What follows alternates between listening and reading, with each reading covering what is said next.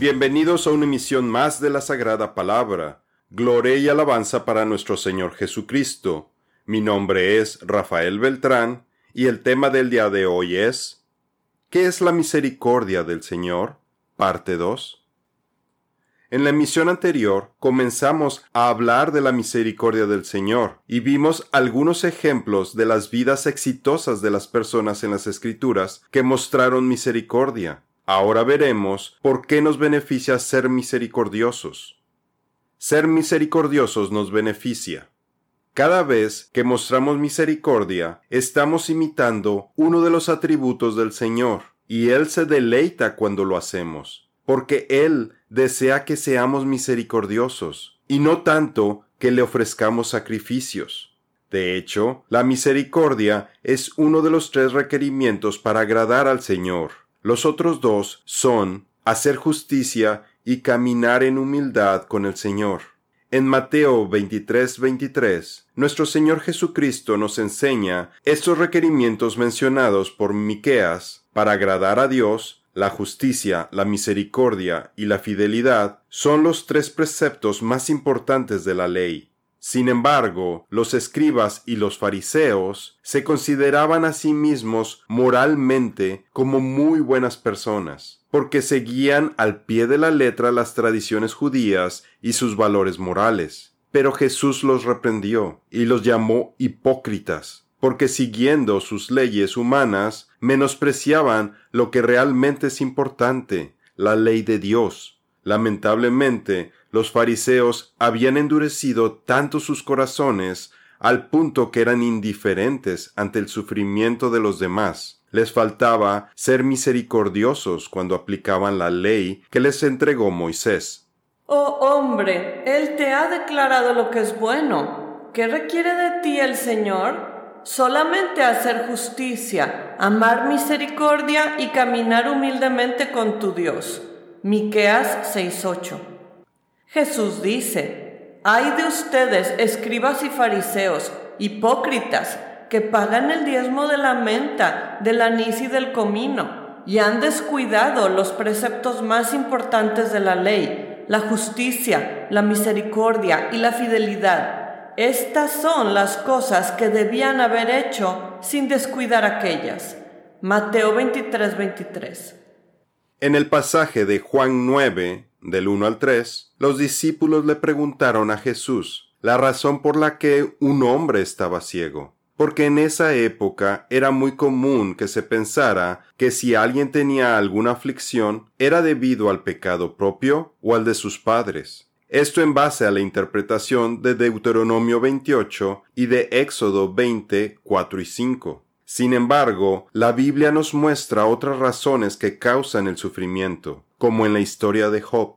En este pasaje nuestro Señor Jesucristo nos revela otra importante razón al corregir a sus discípulos y explicarles que este padecimiento de la persona ciega de nacimiento era para que la misericordia de Dios se manifestara en él, pudiera recuperar la vista y lo más importante, que seguramente fuera salvado.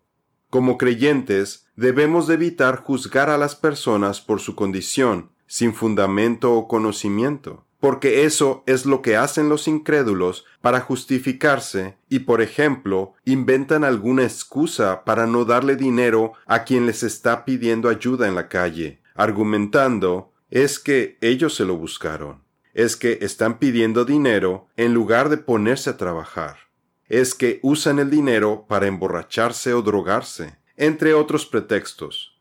En realidad, uno desconoce por lo general la razón por la cual una persona esté pasando necesidad, y en lugar de juzgarla, debemos de ser compasivos y brindarle la ayuda que nos solicitan. Cristo nos dice que debemos darle a quien nos pida. Esto incluye apoyar con dinero, comida, nuestros recursos, inclusive con nuestro tiempo, o ayudar si nos piden un favor en lo que se necesite siempre y cuando vaya de acuerdo a los mandatos del Señor y esté a nuestro alcance poder hacerlo. Recuerde que nuestro propósito siempre es darle gloria a Dios, y Él siempre nos va a recompensar, como a José, quien buscaba ser liberado de prisión, y le pidió ayuda al copero, a quien había ayudado al interpretarle su sueño. Pero el Señor fue más allá, y no solo lo liberó de prisión, sino que lo hizo gobernador de la nación más poderosa de su época.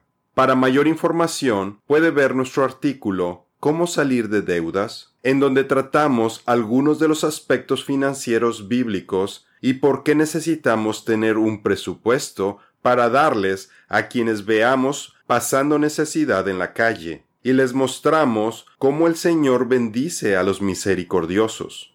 El que tiene piedad sobre los pobres le presta al Señor, y eso que Él ha dado, Él se lo pagará de regreso. Proverbios 9:17. Den, y se les dará una medida buena, incluso apretada, remecida y desbordante porque con la misma medida con que ustedes midan, serán medidos. Lucas 6:38. No se puede servir a Dios y a las riquezas. Jesús dice, nadie puede servir a dos señores, porque o aborrecerá a uno y amará al otro, o apreciará a uno y despreciará al otro. Ustedes no pueden servir a Dios y a las riquezas. Mateo 6:24. Nuestro Señor espera que seamos misericordiosos con nuestro prójimo, y en la mayoría de los casos, los creyentes no tienen ningún problema de ayudar a los demás haciendo uso de los dones que recibieron de nuestro Creador. Pero cuando se trata de cuestiones de dinero, algunos son reacios para darle al que necesita. Recordemos que todo lo que tenemos es del Señor. Absolutamente nada es nuestro. Nosotros tan solo estamos aquí en la tierra como inquilinos para servir a Dios y se nos encomendó administrar y custodiar los bienes que le pertenecen al Todopoderoso. Jesús nos advierte para que no vayamos a comportarnos como las personas sin compasión descritas en la parábola de los arrendatarios malvados en Mateo 21 del 33 al 45, porque su castigo va a ser la muerte. Nuestro Señor siempre está evaluando y corrigiendo a sus hijos que ama, los creyentes vueltos a nacer, para ver cómo hemos cumplido con el trabajo en sus campos, mientras que estamos de paso, porque no nos vamos a llevar nada material de este mundo. De hecho, Jesús dijo que si queremos ser perfectos, entonces deberíamos de vender todo lo que tengamos y repartirlo entre los pobres, y así ganaríamos tesoro en el cielo. Por tanto, don que recibamos de Dios lo tendríamos que repartir de la mejor manera que podamos a los demás. Es parecido al juego de cartas llamado Uno, donde los jugadores reciben sus cartas al principio y al final el jugador que logre deshacerse o repartir primero todas sus cartas, sus tesoros o talentos que tiene, es el ganador. Sin embargo, la mayoría de las personas se comportan en la vida de forma contraria, como si estuvieran jugando Monopoly, atesorando bienes materiales sin parar. Pero al final del juego, todas esas propiedades y riquezas no tienen ningún valor, ya que son ficticias y terminan adentro de una caja. Satanás y el sistema de valores del mundo han puesto en las mentes de las personas que la principal aspiración en esta vida es la de amasar fortunas y de ser felices, como se describe en la parábola del rico insensato. Pero el Señor espera que hagamos lo contrario, que así como recibimos de Él, que también nosotros demos, Incluso Jesús dijo, más bienaventurado es dar que recibir. Y si Él nos pide que compartamos de lo que Él nos dio, eso es exactamente lo que necesitamos hacer. ¿De qué le sirve al hombre rico amasar grandes fortunas, si cuando se muere no se puede llevar nada material consigo? Pero nuestras buenas acciones, como los actos de misericordia y otras muestras de amor al prójimo, esas sí no las podemos llevar. Entonces oí una voz que venía del cielo, la cual me decía, escribe, de aquí en adelante, bienaventurados sean los que mueren en el Señor. Y el Espíritu dice, sí, porque así descansarán de sus trabajos, pues sus obras los acompañan. Apocalipsis 14:13. En todo les he demostrado que trabajando así es necesario apoyar a los débiles y tener presente las palabras del Señor Jesús, que me dijo, más bienaventurado es dar que recibir. Hechos 20:35. ¿De qué le servirá al hombre ganar todo el mundo si pierde su alma? ¿O qué dará el hombre a cambio de su alma? Porque el Hijo del Hombre vendrá en la gloria de su Padre con sus ángeles, y entonces pagará a cada uno conforme a sus obras. Mateo 16, 26 y 27. Y si usted todavía está influenciado por los valores del mundo y piensa, yo no quiero dar porque se me va a acabar, recuerde que Dios es nuestro proveedor y que conoce cuáles son nuestras necesidades, mucho antes que nosotros las sepamos. El Señor se deleita de ser nuestro proveedor de todo lo que necesitamos con el simbolismo que observamos en el candelabro del templo, la menorá, cuya flama o luz siempre debe estar prendida, por lo que los sacerdotes se encargaban de llenar constantemente las lámparas con aceite, el cual simboliza al Espíritu Santo.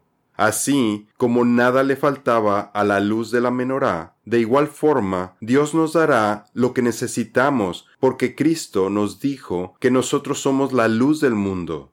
Recuerde también la analogía bíblica de que las personas somos como árboles, y que si obedecemos sus mandamientos, seremos como árboles plantados junto a las aguas. Esta semana escuché al pastor John Torrell, quien explicó acerca de cómo el Señor siempre ha provisto todo lo necesario para él y su ministerio. Y algo que mencionó fue que Dios siempre provee en el momento justo nunca se retrasa, pero tampoco se adelanta. Por lo que no pensemos que por ser creyentes vueltos a nacer, ya vamos a tener resueltos todos nuestros problemas en la vida y todas nuestras necesidades cubiertas antes de tiempo. Jesús nos enseñó que pidiéramos por el pan de cada día, no para que llenáramos la alacena para todo el mes. Más bien, el Señor va a poner nuestra fe a prueba, preguntándonos todos los días, ¿confías en mí? Y algunas veces, cuando enfrentemos grandes problemas, nuestra fe en el Señor será lo único que nos ayudará a superarlos, a crecer espiritualmente y a acercarnos más al Todopoderoso. Bendito el hombre que confía en el Señor y cuya confianza es el Señor será como un árbol plantado junto a las aguas y que extiende sus raíces a la corriente. No temerá cuando venga el calor, sino que sus hojas estarán verdes. En el año de sequía no se inquietará ni dejará de dar fruto. Jeremías 17, 7 al 8. Yo fui joven y ya soy viejo, y no he visto al justo desamparado ni a su descendencia mendigando pan. Salmos 37:25 ¿Cómo puedo ser misericordioso? Hay muchas formas de mostrar misericordia. Erasmo de Rotterdam dijo que los misericordiosos son quienes, a través de amor fraternal, cuentan la miseria de otra persona como la propia, quienes lloran sobre las calamidades de otros, quienes, de sus propios recursos, alimentan al hambriento y visten al desnudo, quienes reprenden a aquellos que están en error, informan al ignorante, perdonan al que ofende, y quienes, en pocas palabras, usan sus máximos esfuerzos para aliviar y confortar a otros. En nuestro artículo Los siete espíritus del Señor, Poder, parte 2, vimos el llamado bíblico que tenemos para fortalecer a los demás, para restaurarlos, tanto de forma física como de forma espiritual. Vimos que, por ejemplo, al alimentar a alguien lo estamos fortaleciendo. Quizás se dé cuenta de alguien que esté triste o deprimido, y una buena palabra suya de aliento le puede traer alivio y fortalecerlo. La pesadez en el corazón del hombre lo hace decaer, pero una buena palabra lo hace alegre. Proverbios 12:25. Panal de miel son las palabras agradables dulces al alma y salud para los huesos. Proverbios 16:24. ¿Recuerda alguna ocasión en la que usted hubiera estado triste, necesitado de algo, o que hubiera estado herido o enfermo, y cuando alguien vino a ofrecerle su ayuda o a consolarlo, ¿Verdad que se sintió como refrescado? ¿Sintió un alivio? Dios le envió esa ayuda cuando usted más la necesitaba. Las escrituras nos enseñan que el que es generoso y ayuda a su prójimo será recompensado. Cuando las personas están cerca de Dios y obedecen sus mandamientos, el Señor los ayudará y sacará de sus aflicciones. El rey Salomón nos habla de la misericordia al hacer la siguiente analogía. El que riega también será regado. ¿Y qué mejor forma de refrescar a las personas que dándoles a comer y beber la palabra de Dios, nuestra fuente de aguas vivas y nuestro pan de vida. Al evangelizar a las personas les estamos dando alimento espiritual a los hambrientos y sedientos. Es una forma de mostrar misericordia, porque sabemos la necesidad espiritual por la que están pasando cuando están lejos de Dios y los pesares que acarrea ese estilo de vida. Por tanto, el Señor espera para tener piedad de ustedes.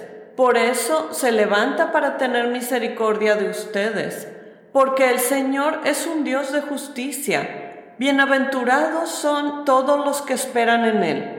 Isaías 30, 18. El alma generosa será prosperada, y el que riega también será regado. Proverbios 11:25 tenemos la encomienda de ayudar a quienes lo necesitan, según nuestras habilidades y recursos. Juan el Bautista dijo que si tiene dos prendas de vestir, comparta con el que no tiene. Es la misma enseñanza de Jesús acerca de vestir al desnudo y alimentar al hambriento, y por lo mismo resulta mucho más difícil para los ricos entrar al reino de Dios, porque se dedican a atesorar riquezas terrenales, en lugar de compartir lo que tienen con quienes pasan necesidad y enriquecer su relación con Dios. Vemos el mismo ejemplo en la parábola del rico insensato, en Lucas 12, del 15 al 21, en donde nuestro Señor nos advierte que nos cuidemos contra todo tipo de avaricia. Y les dijo a ellos, pongan atención y cuídense de la avaricia porque la vida del hombre no consiste en la abundancia de las cosas que posee. Lucas 12:15. Jesús al oírlo le dijo, aún te falta una cosa, vende todo lo que tienes y repártelo a los pobres, y tendrás tesoro en el cielo, y ven, sígueme. Entonces él, al oír estas cosas, se entristeció mucho porque era muy rico. Jesús al ver que se había entristecido mucho, dijo, cuán difícilmente entrarán en el reino de Dios los que tienen riquezas, porque más fácil le es a un camello pasar por el ojo de una aguja que a un rico entrar en el reino de Dios. Lucas 18, 22 al 25. En nuestra siguiente emisión continuaremos hablando acerca de otros aspectos de la misericordia de Dios. Veremos una lección de misericordia que Dios le dio al profeta Jonás, y además veremos que debemos extender nuestra misericordia aún a los animales, para que nos vaya bien y tengamos largas vidas. También hablaremos de las fatales consecuencias que conlleva la falta de misericordia. Esto es todo por el día de hoy. Los esperamos en nuestra siguiente misión. Que Dios los bendiga.